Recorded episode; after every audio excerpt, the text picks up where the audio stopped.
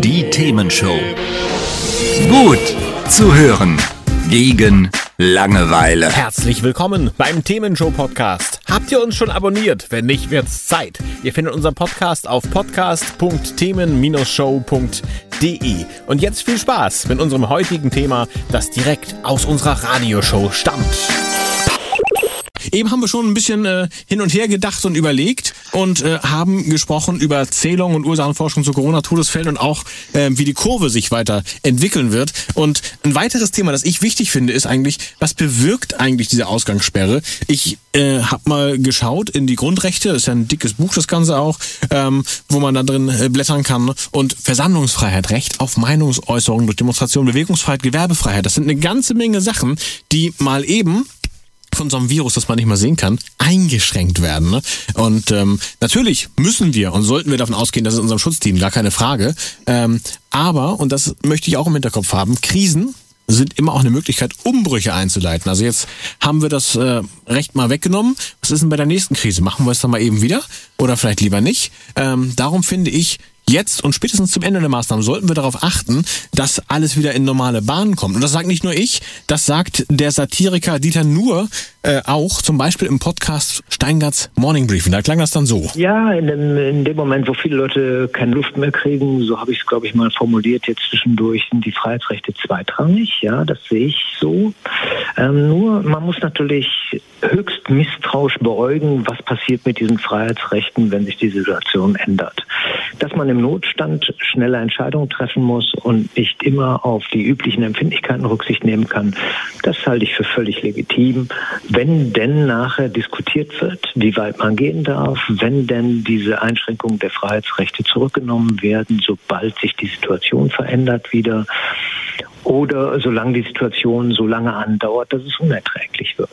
Ja, und das sind die Diskussionen. Da müssen wir ganz wache Augen haben, dass der Zugriff des Staates auf unser Privatleben nicht zum Gewohnheitsrecht wird, wenn denn diese Seuche mal zurückgehen wird. Und das sagt nicht nur Dieter nur, das sagen mittlerweile auch andere Bürgerrechtsinitiativen. Zum Beispiel ist es ein Statement äh, vom Chaos Computer Club, findet ihr äh, auch verlinkt nachher auf themen-show.de, kommt da alles gleich noch drauf. Und äh, wir hoffen also einfach mal drauf, dass nur die besten Absichten hinter der aktuellen Situation stecken, zum Beispiel hinter einer Handy-App auch, die uns dann ständig orten will, um uns vor Corona zu schützen, was dann ja die Datenschützer auch wieder auf den Plan ruft und wie ich finde, auch gut, dass da jemand drüber wacht. Aber Carsten, was mich noch interessiert, wer berät eigentlich unsere Politiker? Ja, kann ich was zu sagen. Ich würde nur gerne eine Sache noch ergänzen zu der Mach App. Mach das mal, gerne. Und zwar, äh, wenn du dir jetzt mal Singapur anguckst, die mhm. haben das schon seit Jahren. Ich meine, gut, da ist auch eine andere Rechtsstaatlichkeit, das muss man der Fairness halber dazu sagen. Aber ähm, die haben bereits in allen Krankenhäusern andere Standards, als wir so global so gewohnt sind und äh, haben auch beispielsweise diese Handyordnung und die haben diese Leute sofort auch entsprechend äh, separiert. Die haben dort zum Beispiel aber auch nicht die Läden geschlossen. Das Leben lief dort normal weiter und trotzdem haben die die geringsten Zahlen weltweit, was die äh, Infektionsraten betrifft. Insofern muss man ja sagen, es ist jetzt nicht das Allheilmittel zu sagen, ich mache das jetzt wie in Deutschland beispielsweise, dass wir die, die Rechte einschränken, mhm. um dann sozusagen die Leute erstmal nach Hause zu schicken und sie dann in, in so einer Isolationssituation äh, zu halten. Das ist sicherlich eine Strategie. Dass es auch anders geht, zeigt das Beispiel Singapur. Wo man dann auf deutscher Sicht auf andere Rechte verzichten würde. Und äh, Nebenwirkungen hat das ja irgendwie immer. Egal, ob es jetzt die, genau. das Recht auf die Ortung ist, die man dann vielleicht nicht unbedingt jedem zur Verfügung stellen möchte, das Recht auf äh, in allen Läden einkaufen zu können. Irgendeine Nebenwirkung hat es immer. Und wichtig genau. ist mir halt äh, zu gucken, dass das temporär bleibt. Das finde ich persönlich nur, wirklich Nur das wichtig. Thema ist halt bei den eingeschränkten Rechten, die wir ja jetzt auch haben, ist jetzt nicht unbedingt erkennbar, dass unsere Kurve super signifikant flach geblieben ist. So, und wenn ich dann sehe, dass es eine andere Strategie ist, die mit weniger Einschränkung daherkommt und damit dann auch weniger Toten, darum geht es ja letztendlich, äh, muss ich schon sagen, hat das eine aus meiner Sicht gewichtige Argumentationskette. Aber das, das nur zu dem Thema Handy-App. Du hattest mich ja gefragt, was ist eigentlich äh, sozusagen äh, mit dem Robert Koch Institut beziehungsweise ja. wer berät eigentlich die Politiker? Genau. Grundsätzlich, ähm, was ja auch oft in den Medien jetzt auch benannt ist beziehungsweise auch in Interviews zu sehen ist, ist das äh, Robert Koch Institut und ist eine, das ist eine selbstständige deutsche Bundesbehörde oder Bundesoberbehörde, muss ich ja sogar mhm, so sagen, stimmt. für Infektionskrankheiten ja. und nicht übertragbare Krankheiten. So, das heißt, als Einrichtung der öffentlichen Gesundheitspflege hat das oder hat es die Gesundheit der Gesamtbevölkerung im Blick. Somit wird es also vom Staat bezahlt und ist somit relativ unabhängig. Allerdings hängt es auch die ständige Impfkommission am Robert Koch Institut und da gab es in der Vergangenheit durchaus Kritik von Verbindungen zur Wirtschaft. So, das würde ich denen jetzt aber jetzt in der aktuellen Situation mal nicht unterstellen.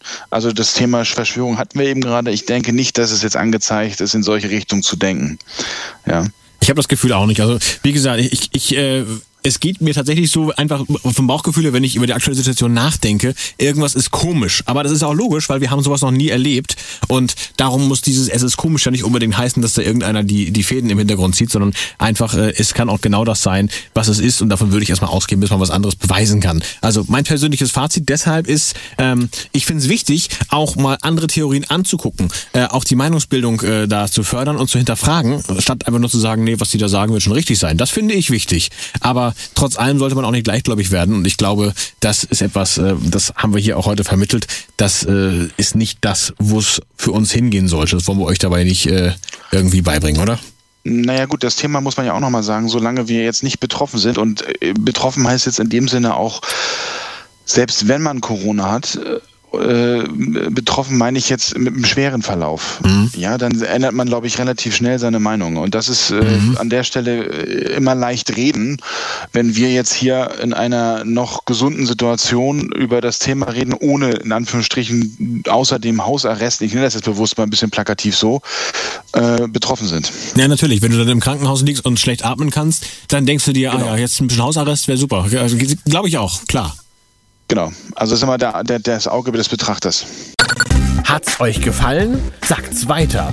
Habt ihr Feedback? Sagt es uns. Studio at themen-show.de oder per WhatsApp 040 52 11 01 52. Mehr Podcasts von uns gibt's unter podcast.themen-show.de. Themenshow.